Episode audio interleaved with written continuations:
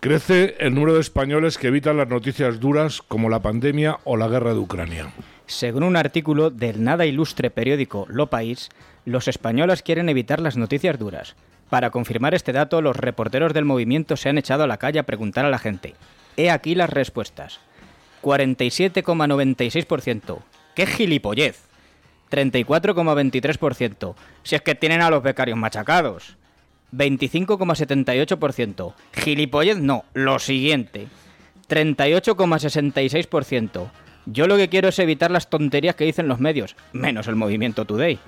66,35%. No saben, no les sale de las narices contestar.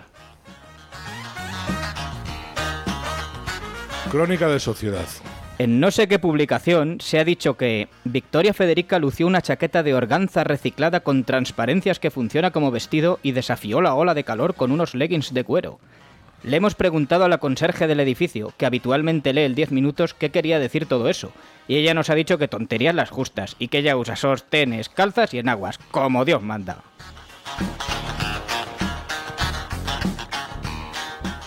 Últimas declaraciones de los candidatos a las elecciones andaluzas. Juan Marín. Ni siquiera yo entiendo cómo siento tan listo como soy, hago tanto el tonto como lo hago. Bonilla. Eh... ¿Lo he hecho bien, Alberto?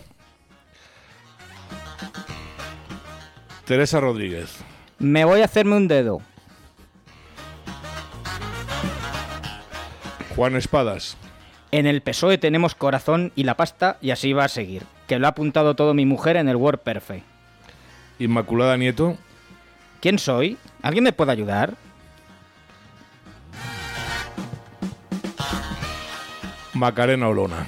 Señor, dame paciencia, porque si me das fuerza, con esta tropa acabo en comisaría.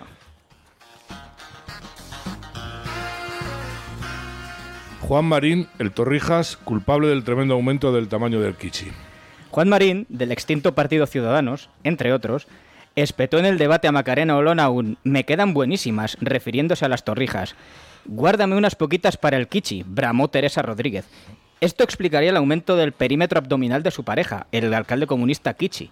Mientras tanto, Olona siguió en el debate político y dejó a Marín y Rodríguez en Masterchef.